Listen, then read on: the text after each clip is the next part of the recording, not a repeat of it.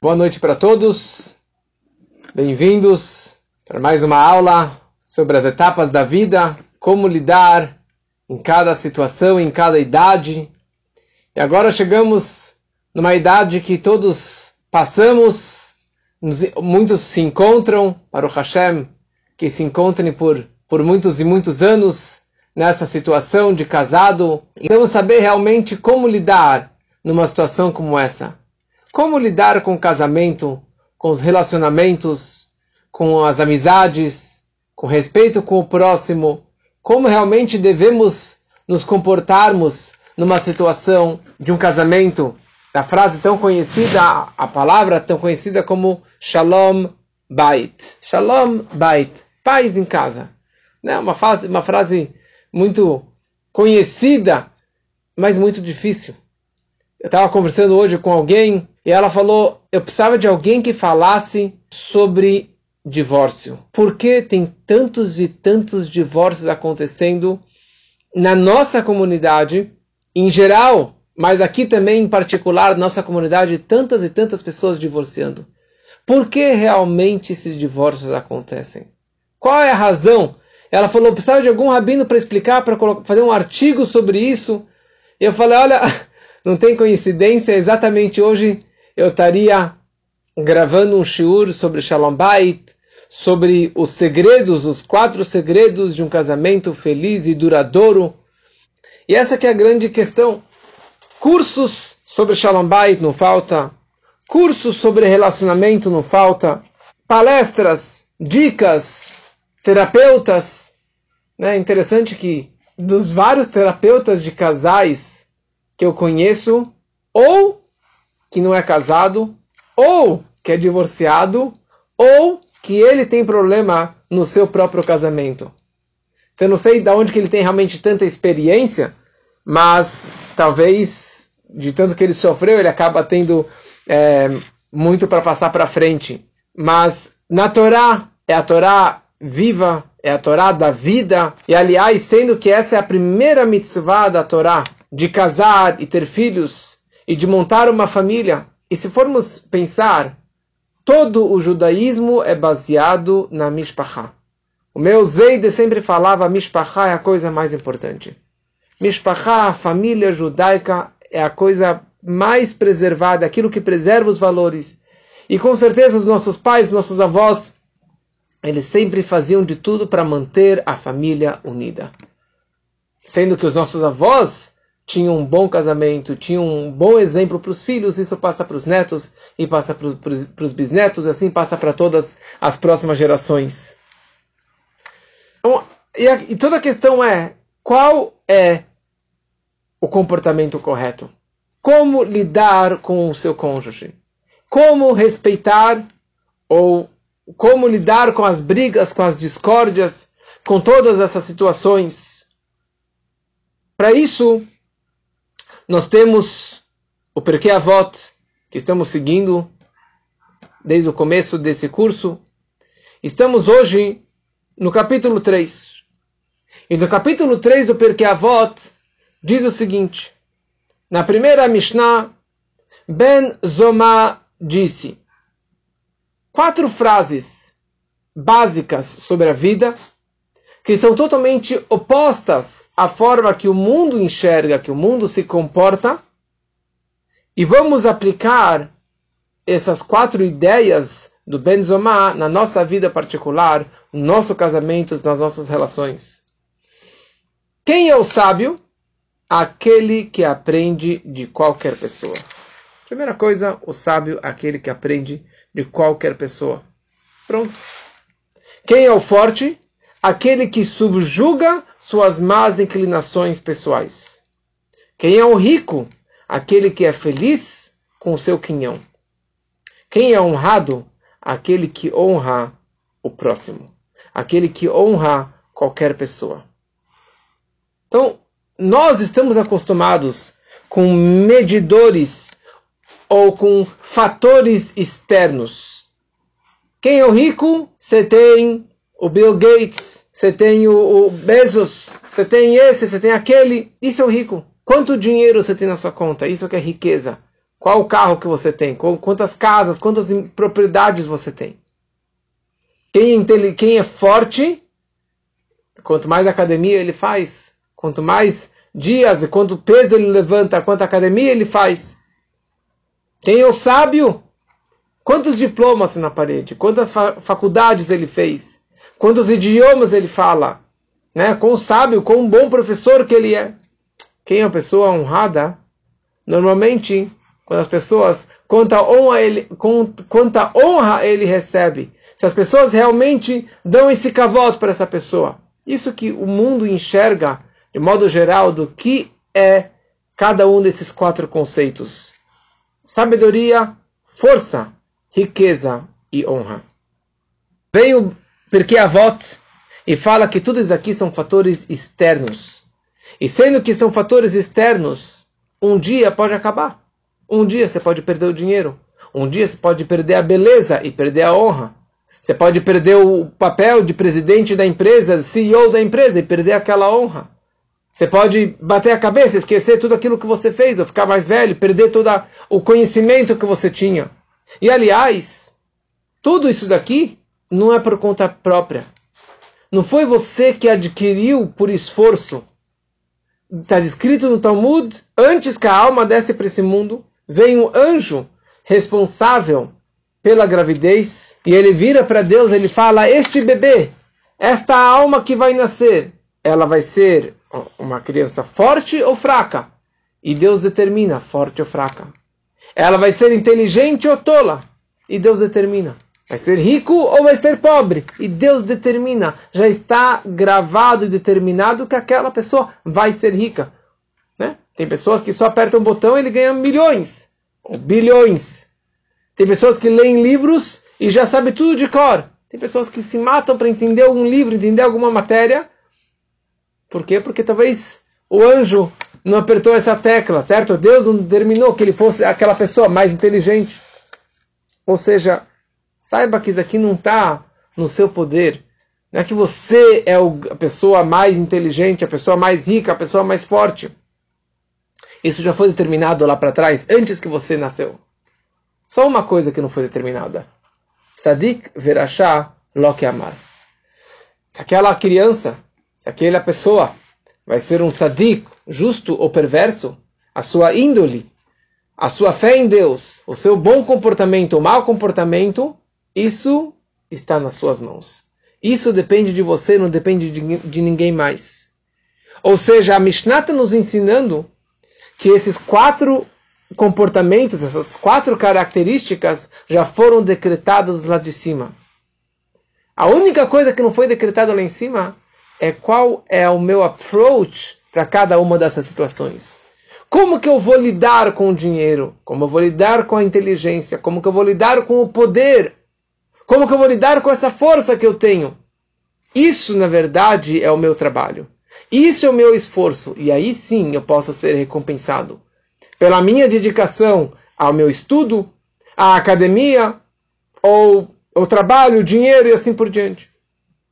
Em outras palavras, está escrito também sobre o nascimento, sobre o Shidur, desculpa, sobre o casamento. Sobre o casamento está descrito no Talmud que 40 dias antes que a alma desce para o corpo, o anjo vem e fala: Fulano vai casar com Fulana. Esta alma vai casar com esta alma. Já está determinado que o filho de Fulano vai casar com a filha do Fulano. Ponto final já está decretado 40 dias antes que você nasceu com quem você vai casar. Ou seja, é um decreto. Já está no meu gen, já está na minha programação da minha vida.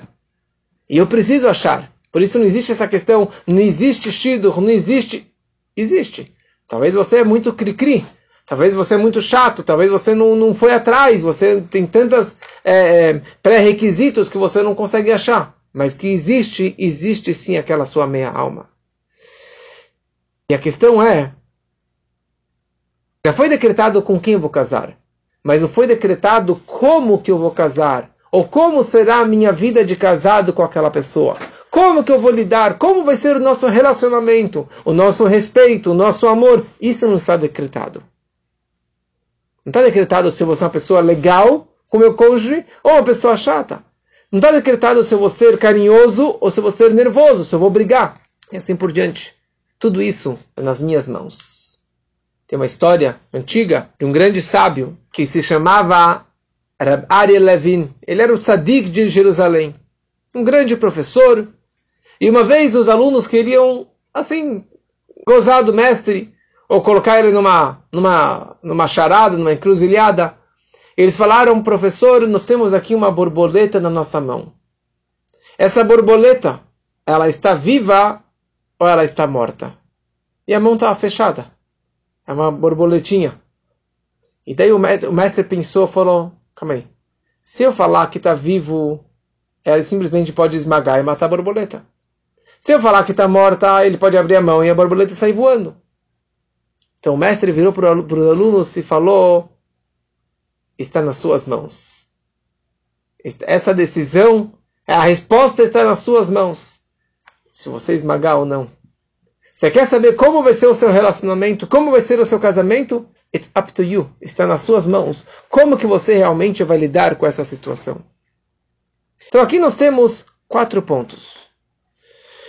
Nós temos a primeira ideia, quem é o sábio? Aquele que aprende de cada pessoa. Vamos tentar aplicar essa frase, essa ideia do Benzomar na nossa vida, no nosso relacionamento, no nosso casamento. Então, normalmente, quem é o Raham é aquele que estudou muito, aquele que fez várias faculdades, fez vários cursos, tem diplomas e diplomas na parede. Fala o Benzomar, fala nossos sábios, quem é o Raham, aquele que aprende de qualquer pessoa de qualquer pessoa. Qualquer pessoa significa não só dos seus mestres, não só dos tzadikim, não só das pessoas mais inteligentes que me interessam, mas de qualquer pessoa. Pode ser uma pessoa muito mais jovem do que eu, muito menos inteligente do que eu, muito menos atrativa do que eu, mas eu sou disposto a aprender de toda e qualquer pessoa. Isso, na verdade, na, o, o, o ser humano ele foi criado de tal forma que ele nasceu para aprender. Todo mundo nasceu para aprender.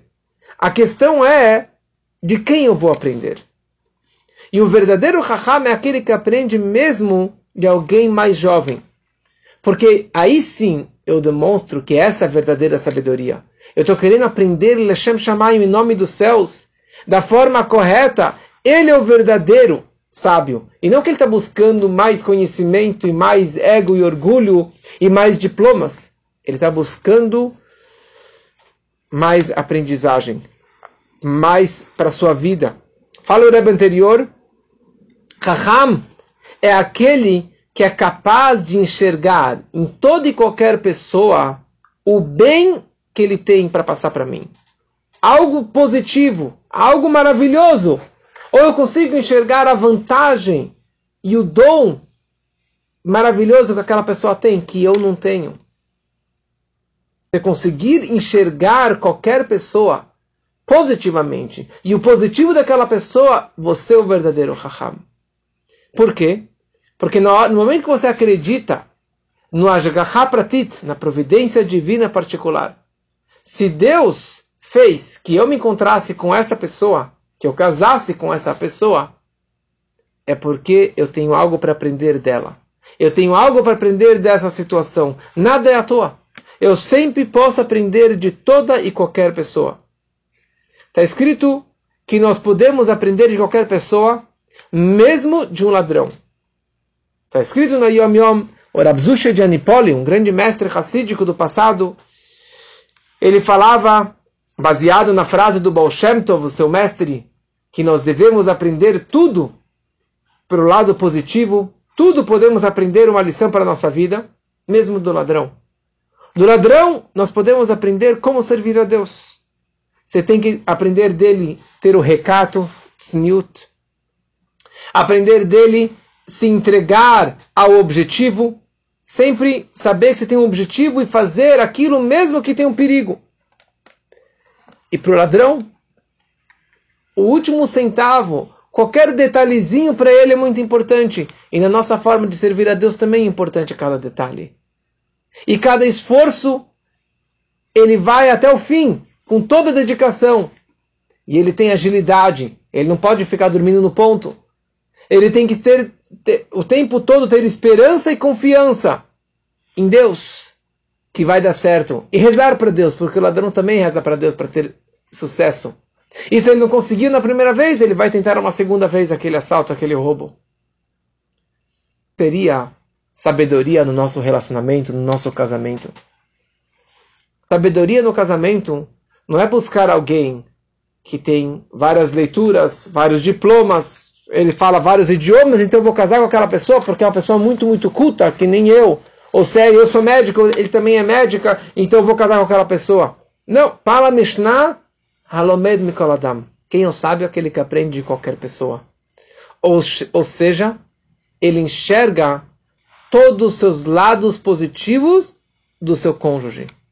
Ele consegue aprender tudo e sempre algo do bem que está acontecendo com seu cônjuge. Ele não desiste. Ele não vai ficar olhando, olhando as coisas negativas daquela pessoa. E sim, ele, Lomed Mikoladam, ele aprende, mesmo que aquela pessoa talvez não seja tão inteligente como eu. Talvez ele não seja a pessoa mais do meu perfil. Mas se eu casei com ele, eu tenho que aprender dele. E eu sou verdadeiro sábio porque eu estou aprendendo daquela pessoa. Já contamos semana passada a história do Rachel, da Rachel que casou com o Rabi Akiva. Ela era uma família super honrosa, super rica, líder da comunidade judaica, um grande sábio. Mas ela abriu mão de tudo isso porque o pai não seguia esses princípios desta Mishnah. E ela foi casar com um homem pastor, ignorante, analfabeto, simples, pobre, convertido, não tinha nenhuma família, nenhuma dinastia digna. Mas ela abriu mão de tudo, porque ela enxergou dentro dele o potencial que ele desconhecia. Ela queria aprender dele, aprender da sua boa índole. E ela investiu nele e conseguiu fazer dele o grande Rebbe Akiva que teve 24 mil alunos, e que o Talmud inteiro, grande parte das nossas leis são baseadas na tradição oral, na lei, na Torá oral que veio graças ao Rabi Akiva. Ah, mas eu sei, mas ela não é a pessoa, eu pensei que era uma coisa e ela virou outra pessoa. Como tem história, quando o nosso patriarca Yaakov casou com Rachel, na manhã seguinte, ele acordou, porque ele foi enganado pelo sogro que trocou a Raquel pela Leia. Ele acorda de manhã e ele vê que ele está deitado com a Leia. A Raquel era linda, uma alma pura, e a Leia não era tão bonitinha, e tinha totalmente diferente da Raquel. E muitas pessoas acontecem isso no seu casamento. Elas casam pensando que estão casando com a Raquel, e acordam de manhã e estão deitadas, estão casados com uma Leia. Mas o Yaakov não abandonou a Leia em nenhum momento. Apesar que ele continua amando a Rachel muito, mas ele conseguiu enxergar na Leia o potencial dela. Ele, ele foi muito sábio de, de, de, fazer um casamento maravilhoso com a Leia também, da forma que ela é. Ele não abandonou ela, não divorciou, já que ela não é do jeito que eu imaginava.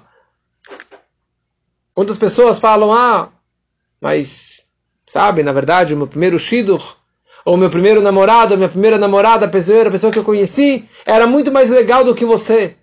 Ou, mesmo que você não fala, Deus nos livre que você fale uma coisa como essa, mas pensar ou sentir, talvez, daquela outra pessoa, se eu tivesse casado com aquela outra pessoa, seria melhor o meu relacionamento. É, o casamento da minha vizinha é muito melhor do que o meu. Temos que saber que o mundo é um espelho. E quando nós enxergamos falhas nos outros, fala o Baal Tov, o mundo é um espelho, saiba que isso na verdade são as suas próprias falhas. Você vê o defeito do outro, saiba que na verdade daqui é o seu próprio defeito, não é só o defeito do outro. Se eu enxergo o defeito no próximo, no meu cônjuge, eu vejo que ele tem alguma dificuldade, algum problema, eu preciso me consertar. Eu preciso me trabalhar. Eu preciso aprimorar esse problema, essa dificuldade que eu tenho. É como aquela, aquele homem que chegava no médico quando a mulher estava com dor na perna. Ele falava: A nossa perna está doendo. Tem uma história muito bonita Meu pai acabou de me lembrar essa história. Que certa vez estavam buscando um shidduch para uma moça muito especial. E o irmão dela foi lá e pegou o melhor bahur, o melhor jovem da Yeshiva, mais é, fino, inteligente, estudioso, e, e, e, seria com certeza uma pessoa maravilhosa para a irmã dele. E finalmente, esse bahur, esse jovem, ele viaja e chega até a casa da, da moça, que talvez seria sua esposa, sua noiva. E eles enxergam pela janela esse jovem se aproximando. E ele estava lá mancando, mancando. Quando o pai da moça e a moça viram que o, que o jovem era manco, eles viraram para o filho, para o irmão e começaram a gritar: ah, que negócio é esse? Como que você quer apresentar uma, um cara um cara manco para nossa filha, perfeita, linda e maravilhosa? E daí ele foi falar com a irmã e ela chorando, chorando, chorando. E ele foi se desculpar com o jovem, falou: desculpa, mas sabe, na verdade, não vai dar certo esse shido, esse casamento não vai dar certo. Desculpa, até logo. E esse jovem falou: eu preciso só dois minutos falar com a sua irmã. Por favor, só dois minutos falar com ela, a sós, e depois eu vou embora, tá bom? Ok. Ele entrou em casa, e na entrada de casa, no hall da entrada, tinha aqui um espelho enorme, que ia até, até o chão o espelho. E ele chamou a moça e falou: Vem aqui, eu quero falar um pouquinho com você. E ela se aproxima do espelho, e quando ela enxerga o espelho, ela vê que ela estava torta, que ela estava manca. E ela se assustou. Falou: Que negócio é esse? Como assim? Ele falou: Olha, saiba que na verdade estava decretado que você fosse manca. Mas lá em cima nós éramos uma alma só. E quando a gente desceu, iríamos ser duas, dois corpos separados. Então eu rezei para Deus, eu pedi para Deus que essa esse problema físico recaísse sobre mim e não sobre você. E por isso que eu sou manco e não você. Mas na verdade você deveria ser a manca.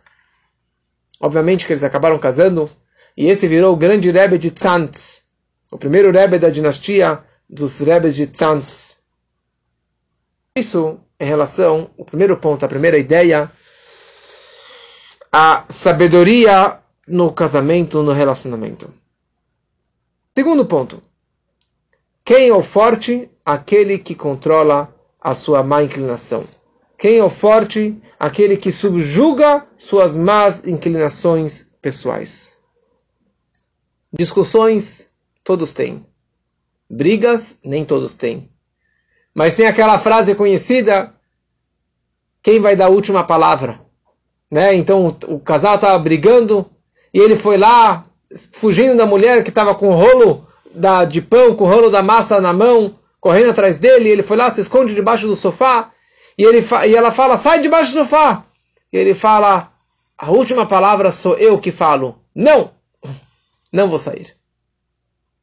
Obviamente que isso aqui é uma piada, mas é, muita gente fala sobre isso.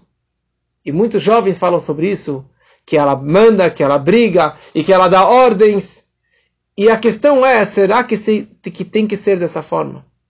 Muitas pessoas vivem em casa uma academia, vivem numa tensão, é briga, é discórdia. Quem manda em casa? Ele manda em casa, ela manda em casa. Fala Mishnah, sabe quem é o forte? É aquele que se autodomina, que ele domina sua má inclinação que ele tem um autocontrole do seu yetzer, da sua má inclinação, do seu instinto negativo, da sua braveza, da sua raiva, da sua fúria, da sua má educação, da sua insatisfação e assim por diante. É muito mais fácil você dominar o outro do que se autodominar. É muito mais fácil você dar ordens para os outros do que você obedecer às ordens.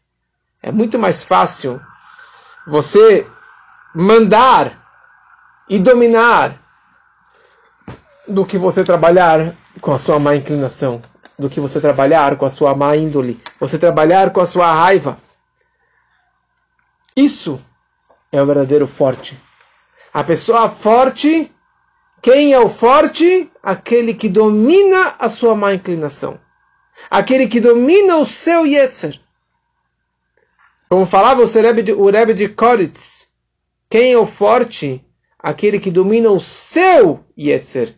E não o Yetzer, não o instinto do outro. Você enxerga e domine os seus problemas. Não vem tratar o problema dos outros. Como meu rabino falou nas aulas de casamento, ele falou: Você não manda na sua mulher. Você não manda nela.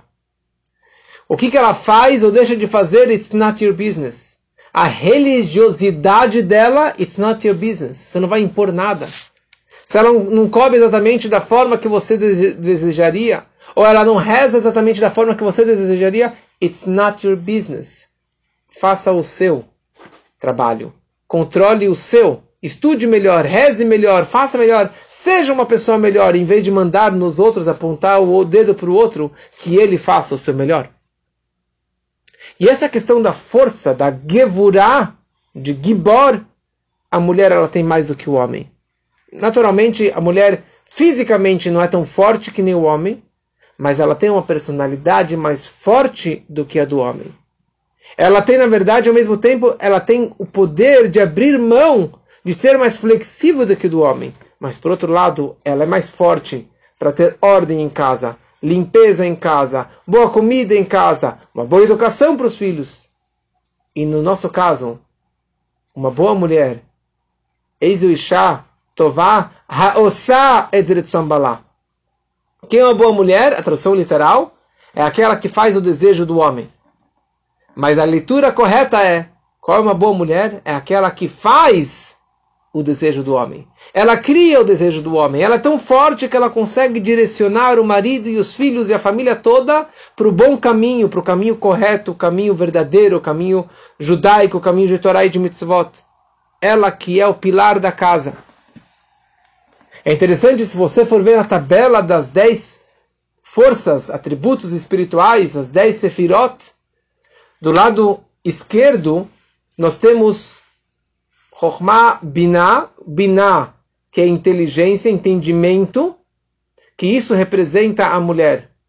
O homem é Chokhmah e a mulher é o entendimento, porque ela tem um Binah Yeterá, um entendimento maior do que o do homem. E logo debaixo da Binah tem a Gevurah, que é disciplina, que é força, que é poder. Então a mulher, já que ela tem esse Binah a mais, ela tem uma Gevurah também a mais do que o do homem ela está disposta a abrir mão de muita coisa, de tudo, para poder manter o Shalom Bait.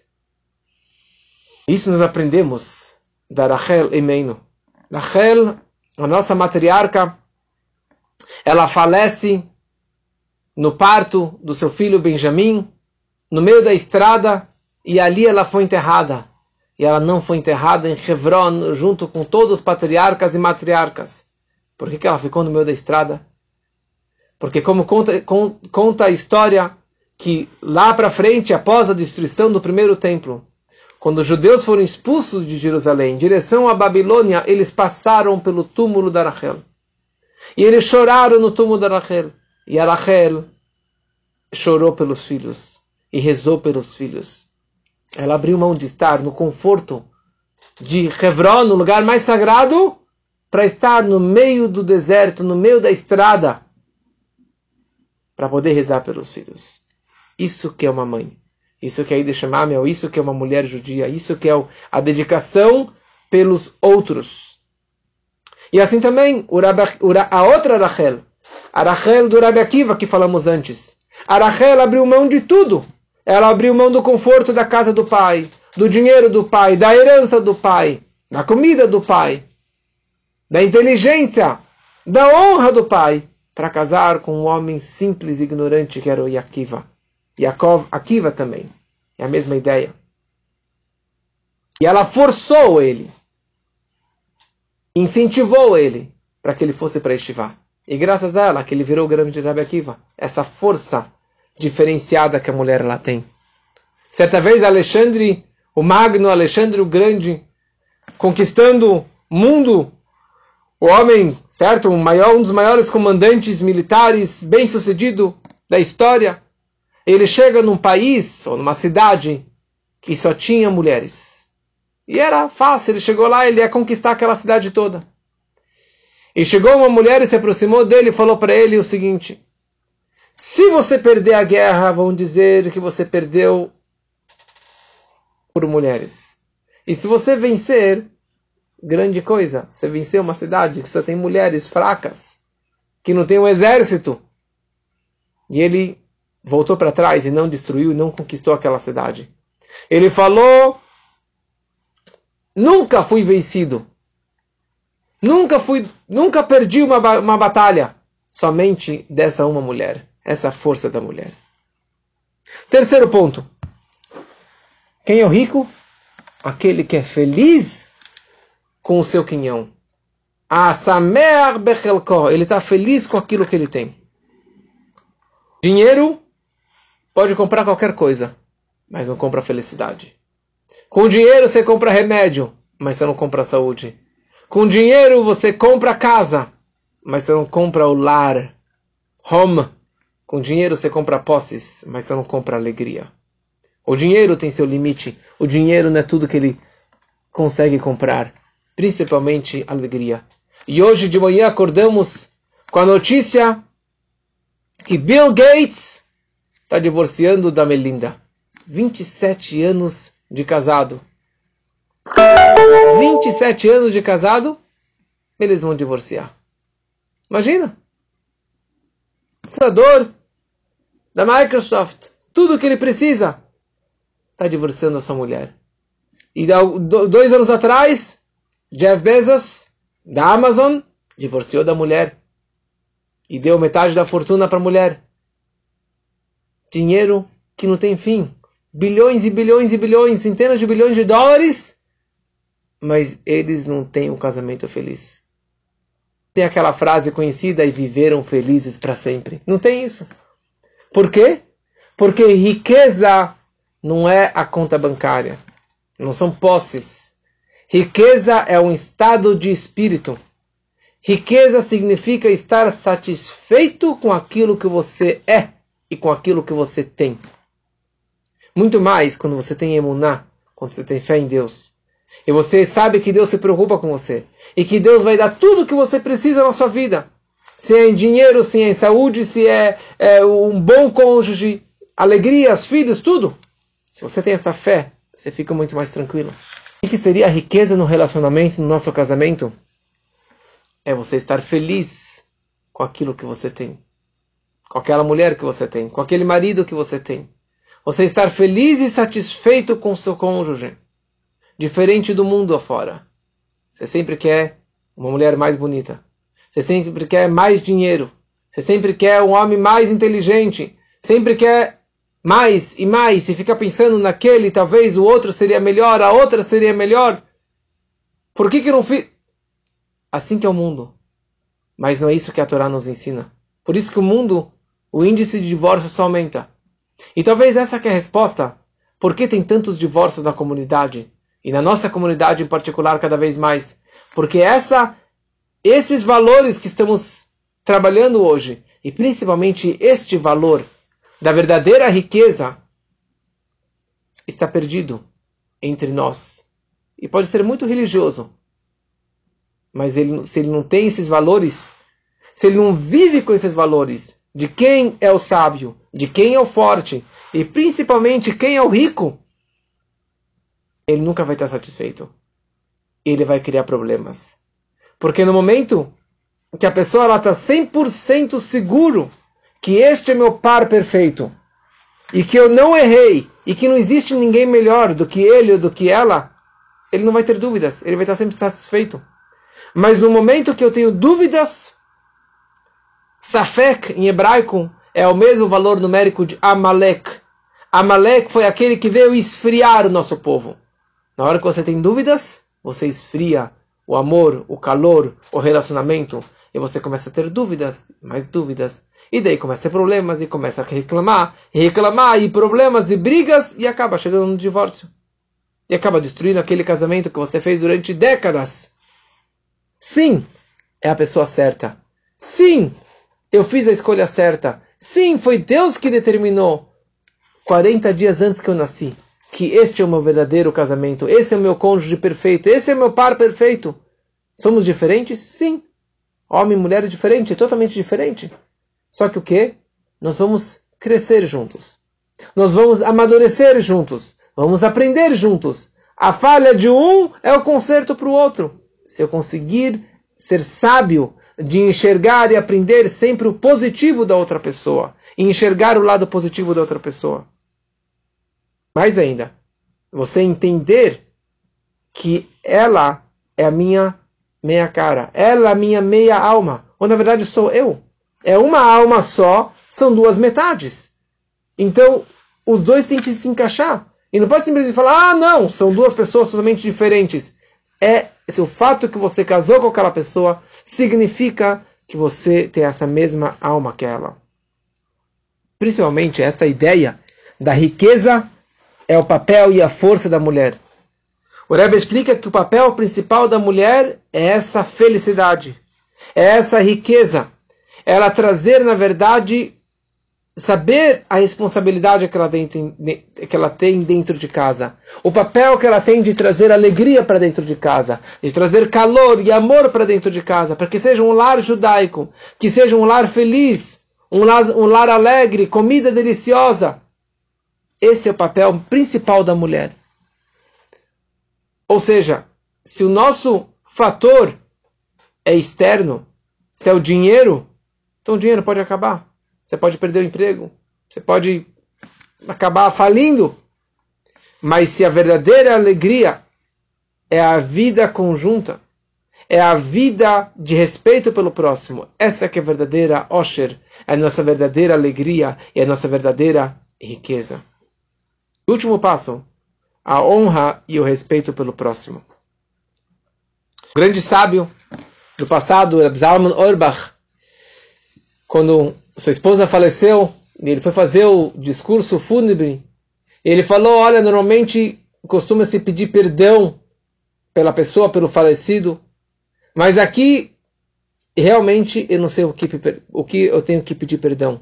Eu acho que em nenhum momento eu te magoei, nenhum momento nós brigamos, nenhum momento eu fiz algo contra a Torá. A gente sempre fez sim, tudo da forma correta. Mas já que esse é o costume, desculpas, eu peço meu perdão. Fala nossos sábios, sábios com S maiúsculo, sábios da Torá, sábios do Talmud. A pessoa, ela deve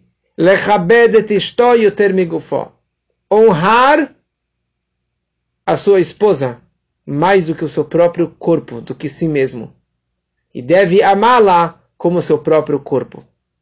E se o homem tem mais dinheiro, ele deve dar de acordo com as suas posses para sua mulher.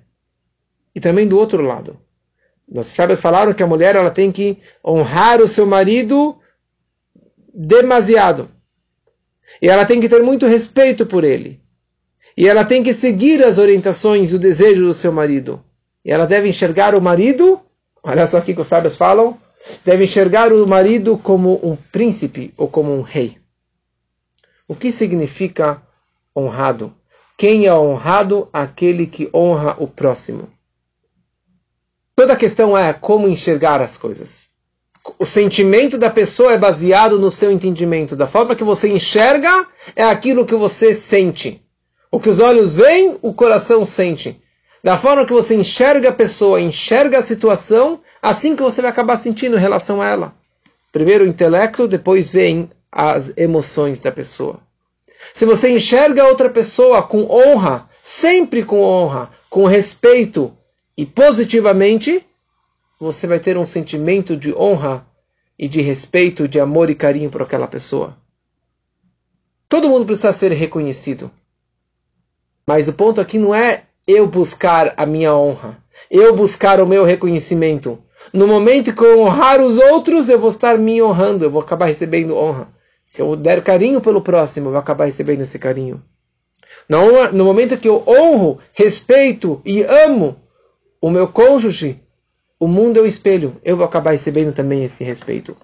Quando dou aula para os noivos, e eu ensino como que devemos respeitar as mulheres, eles falam, e ela, qual o compromisso delas? Eu falo, meu papel aqui é ensinar você, o quanto que você deve honrá-las, como que você deve dar tudo para ela. E o mundo é o espelho, no momento que você dá, você acaba recebendo de volta também. O homem, por outro lado, precisa de elogios. O papel da mulher é elogiar o marido, reconhecer o marido, honrar o marido. E sim, esse é o papel da mulher, de dar para o marido isso aqui. Porque também acaba sendo two-way street. E foi essa frase que o Rebbe Akiva falou, depois de 24 anos que ele ficou na Estivá. Ele volta para casa, e a, e Rachel, pobre coitada, se aproxima dele e não estava deixando que ela chegasse e se aproximasse dele, porque ela é uma pessoa tão simples. Não sabiam que era a esposa do Rebbe Akiva? Rebbe Akiva falou, deixa ela se aproximar. Meus alunos, escutem uma coisa, meus 24 mil alunos. Sheli, Shelachem, Shelahu. Tudo que eu tenho, tudo que vocês têm, pertence a ela. É tudo o mérito dela. Olha só a honra e, e o respeito que ele deu para sua esposa, tudo que eu recebi, tudo que vocês receberam, meus alunos, tudo é o mérito dela, tudo pertence a ela. E assim a gente deve seguir na nossa vida. Sheli, tudo que eu tenho pertence a ela. Tudo que eu tenho, tudo que eu aprendo pertence ao meu cônjuge. Que possamos levar aqui na prática, essas quatro lições, esses quatro segredos de um bom casamento, se você não casou ainda, busque um cônjuge que terão esses quatro valores da forma que a Torá nos ensina, porque só assim você terá um casamento feliz e duradouro.